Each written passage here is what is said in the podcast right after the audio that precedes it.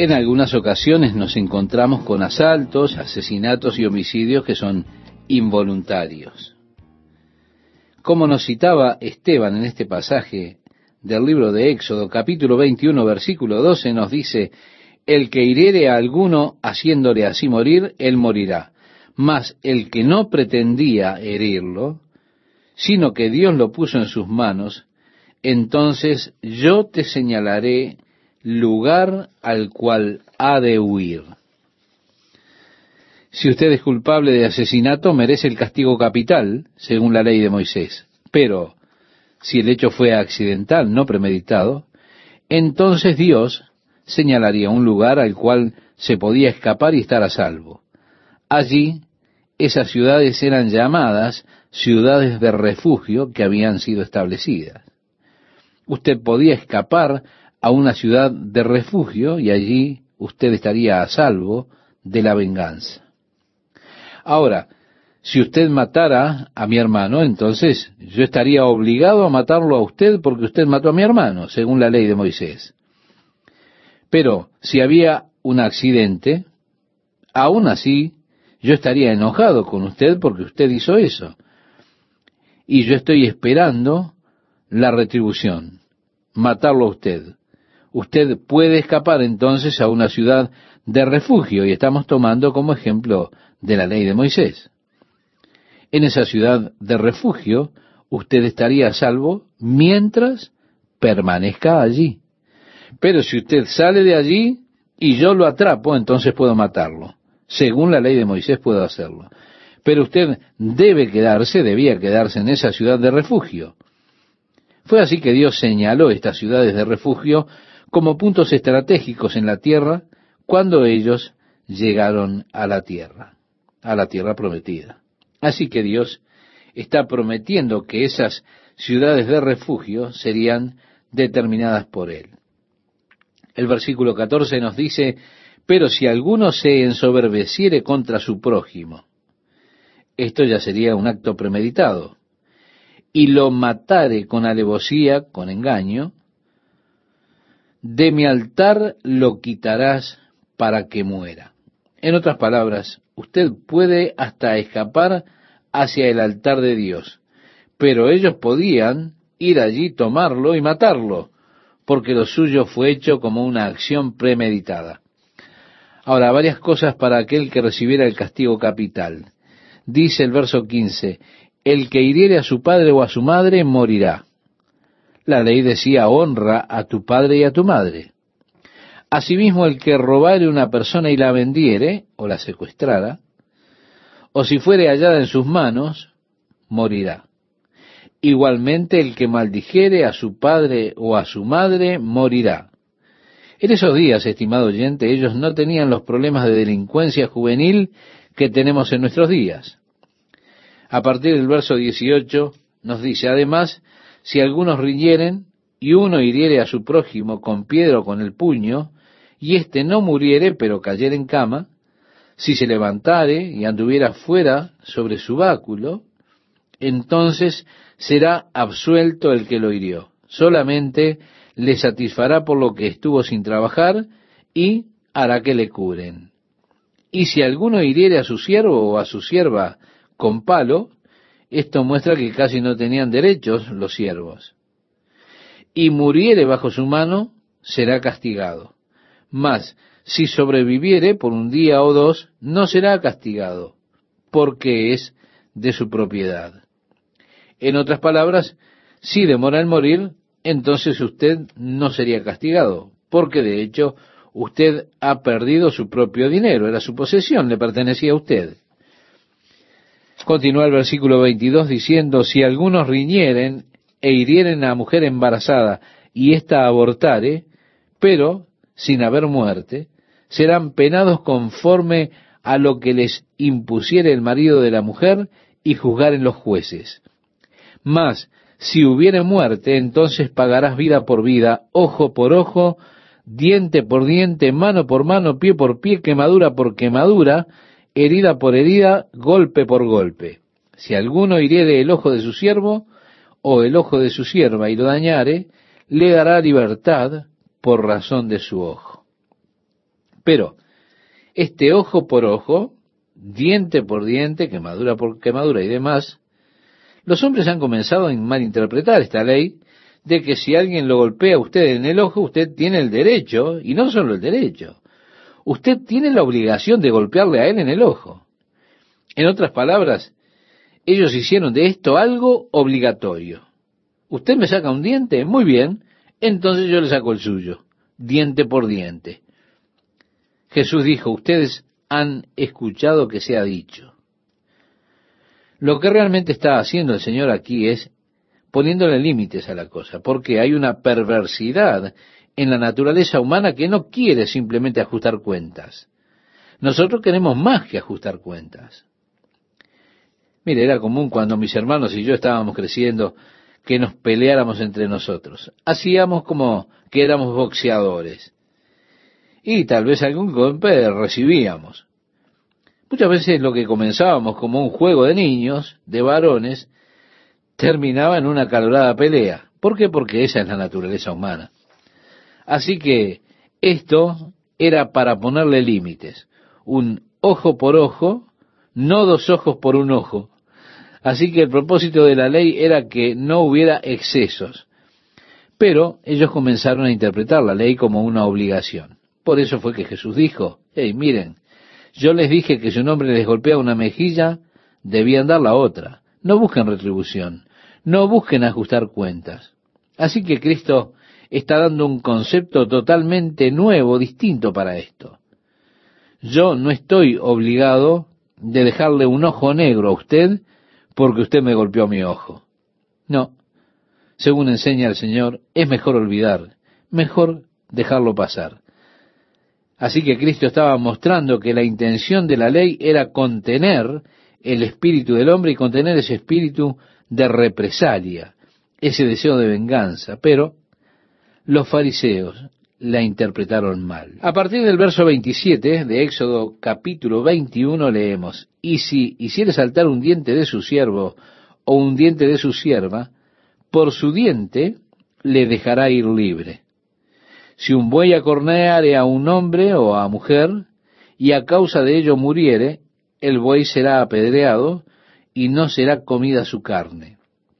Mas, el dueño del buey será absuelto. Pero si el buey fuere acorneador desde tiempo atrás, y a su dueño se le hubiere notificado y no lo hubiere guardado, y matare a hombre o mujer, el buey será apedreado, y también morirá su dueño. Usted ha sido notificado que su buey es malo, que anda corneando a las personas, o que anda intentando hacerlo.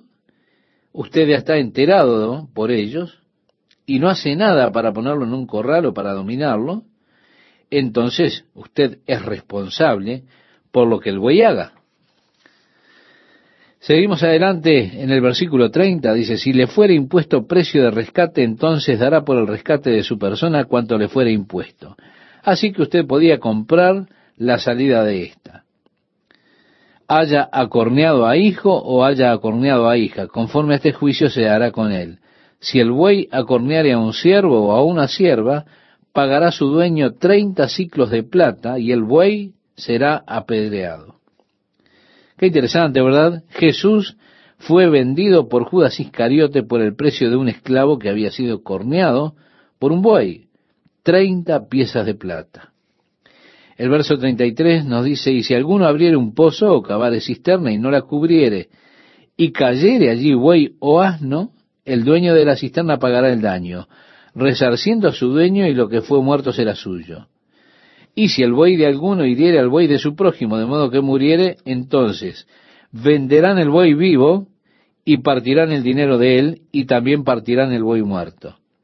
Mas, si era notorio que el buey era corneador desde tiempo atrás y su dueño no lo hubiere guardado, pagará buey por buey y el buey muerto será suyo. En otras palabras, usted obtiene todo. Él mata a su buey, bueno, él debe pagarlo a usted y luego usted también se queda con el buey muerto. A partir del versículo 1 leemos del capítulo 22 de Éxodo, cuando alguno hurtare buey u oveja y lo degollare o vendiere, por aquel buey pagará cinco bueyes, y por aquella oveja cuatro ovejas. Si el ladrón fuere hallado forzando una casa, y fuere herido y muriere, el que lo hirió no será culpado de su muerte. Pero si fuere de día, el autor de la muerte será reo de homicidio. El ladrón hará completa restitución. Si no tuviere con qué, será vendido por su hurto. Si fuere hallado con el hurto en la mano, vivo, sea buey o asno u oveja, pagará el doble. Si alguno hiciere pastar en campo o viña, y metiere su bestia en campo de otro, de lo mejor de su campo y de lo mejor de su viña pagará. En otras palabras, estimado oyente, si nosotros somos vecinos y usted trae sus ovejas a mi tierra para que coman, entonces yo iré a su campo y traeré de él lo mejor de su campo. Yo puedo ir y tomar para mí lo mejor que usted tenga. ¿Se da cuenta? Continúa nuestra lectura diciendo, cuando se prendiere fuego y al quemar espinos quemare mieses amontonadas o en pie, o campo, el que encendió el fuego pagará lo quemado. Cuando alguno diera a su prójimo plata o alhajas a guardar, y fuere hurtado de la casa de aquel hombre, si el ladrón fuere hallado, pagará el doble. Si el ladrón no fuere hallado, entonces el dueño de la casa será presentado a los jueces para que se vea si ha metido su mano en los bienes de su prójimo en toda clase de fraude, sobre buey, sobre asno, sobre oveja, sobre vestido, sobre toda cosa perdida, cuando alguno dijere, esto es mío, la causa de ambos vendrá delante de los jueces, y el que los jueces condenaren, pagará el doble a su prójimo. Si alguno hubiere dado a su prójimo asno, o buey, u oveja, o cualquier otro animal a guardar, y éste muriere o fuere estropeado o fuere llevado sin verlo nadie, juramento de Jehová habrá entre ambos de que no metió su mano en los bienes de su prójimo, y su dueño lo aceptará y el otro no pagará. En otras palabras, si usted me pedía que le guardara su buey y de alguna forma vienen y me lo roban o se pierde, entonces yo le diría a usted, yo juro por Dios que yo no lo toqué. Usted tiene que aceptar mi juramento de que yo realmente no lo toqué, que no fui a entregárselo al carnicero y lo guardé. Así que juramento de Jehová habrá entre ambos, de que no metió su mano a los bienes de su prójimo. Mas, si le hubiere sido hurtado, resarcirá a su dueño, y si le hubiere sido arrebatado por fiera, le traerá testimonio y no pagará lo arrebatado.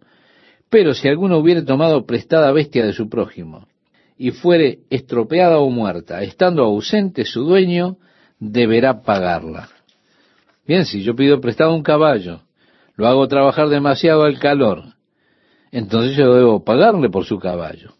A partir del verso 15 nos dice, si el dueño estaba presente, no la pagará. Si era alquilada, reciba el dueño el alquiler. Si alguno engañare a una doncella que no fuere desposada y durmiere con ella, deberá dotarla y tomarla por mujer. Si su padre no quisiere dársela, él le pesará plata conforme a la dote de las vírgenes. A la hechicera no dejarás que viva cualquiera que cohabitare con bestia morirá. El que ofreciere sacrificio a dioses, excepto solamente a Jehová, será muerto. Y al extranjero no engañarás ni angustiarás, porque extranjeros fuisteis vosotros en la tierra de Egipto.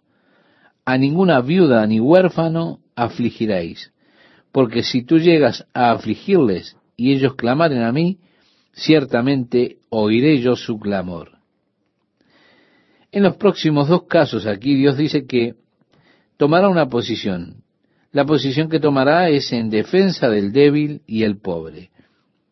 Así que, estimado oyente, le recomiendo que tenga cuidado. No saque ventaja o no busque sacar ventaja de personas que ya están en desventaja. Lo trágico para mí es que hay muchos charlatanes que se aprovechan de las personas que ya están en mala condición. Ellos están casi en la quiebra tienen anuncios en los periódicos que les dicen, gane dinero en su propia casa.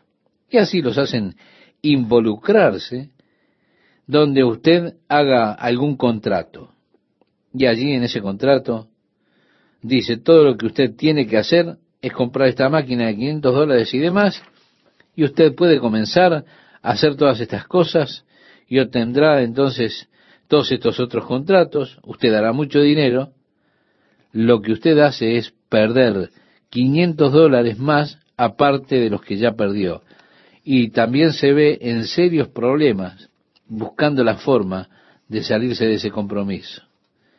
Y allí hay personas que se aprovechan de quienes ya están en desventaja. Pero dice que Dios es el que cuida sobre ello. A ninguna viuda ni huérfano afligiréis, porque si tú llegas a afligirles y ellos clamaren a mí, ciertamente oiré yo su clamor. Mi furor se encenderá, dice Dios. Y os mataré a espada, y vuestras mujeres serán viudas, y huérfanos vuestros hijos. Cuando prestares dinero a uno de mi pueblo, al pobre que está contigo, no te portarás con él como logrero, ni le impondrás usura. Esas personas que andan por allí y toman las casas de las personas diciendo, bueno, nosotros te prestamos dinero, pero firma todos estos contratos. Usted se encuentra con que ha entregado su casa y ellos luego la venden a espaldas suyas. Amigo, todas estas personas un día tendrán que responder ante Dios. A partir del verso 26 dice, si tomares en prenda el vestido de tu prójimo, a la puesta del sol se lo devolverás. En otras palabras, si usted acude a mí y me pide dinero prestado porque usted está realmente desesperado y yo digo, ¿qué me darás como garantía de que me pagarás? Bueno, te dejo mi campera, te dejo mi abrigo. Pues antes de que el sol se ponga, yo tengo que devolverle su abrigo a usted, porque especialmente en aquellos días ellos no tenían mantas térmicas. Lo que ellos utilizaban para cubrirse del frío, para protegerse en la noche, era su propia ropa. El verso 27 nos dice, porque sólo eso es su cubierta, es su vestido para cubrir su cuerpo. ¿En qué dormirá? Y cuando él clamare a mí, yo le oiré, porque soy misericordioso. El Señor es más misericordioso con el pobre que con el opresor. Su oído está atento a su clamor. Si usted los está oprimiendo, usted es culpable de oprimirlos. Y ellos clamarán al Señor debido a su opresión. Tenga cuidado. Usted se está poniendo en un terreno muy peligroso. Yo amo a Dios por su deseo y preocupación y su cuidado por el pobre. Amo a Dios porque Él es misericordioso y porque Él cuida de los que son oprimidos. ¿Cuánto aprecio yo la misericordia de Dios? Oh, sí la aprecio, estimado oyente. Dice el verso 28, no injuriarás a los jueces, ni maldecirás al príncipe de tu pueblo. Bueno, me alegro que él no haya dicho que usted morirá si lo hace, pero sin embargo nos dice que no lo hagamos. De hecho, ¿qué es lo que enseña el Nuevo Testamento? Enseña, oren por aquellos que están en autoridad sobre nosotros. Esa es realmente nuestra obligación y responsabilidad, orar. Mire, yo no quisiera ser un juez, tampoco el presidente. De hecho, ni siquiera un legislador. Yo no quisiera tener que responder por las cosas que suceden en el gobierno. Simplemente eso. En el versículo 29 de este capítulo 22 dice, no demorarás las primicias de tu cosecha ni de tu lagar me darás el primogénito de tus hijos.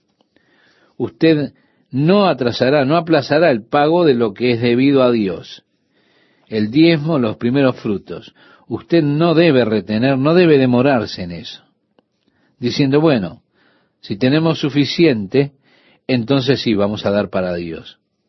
Realmente usted no debe demorar en ofrecer los primeros frutos y el primogénito, según la ley.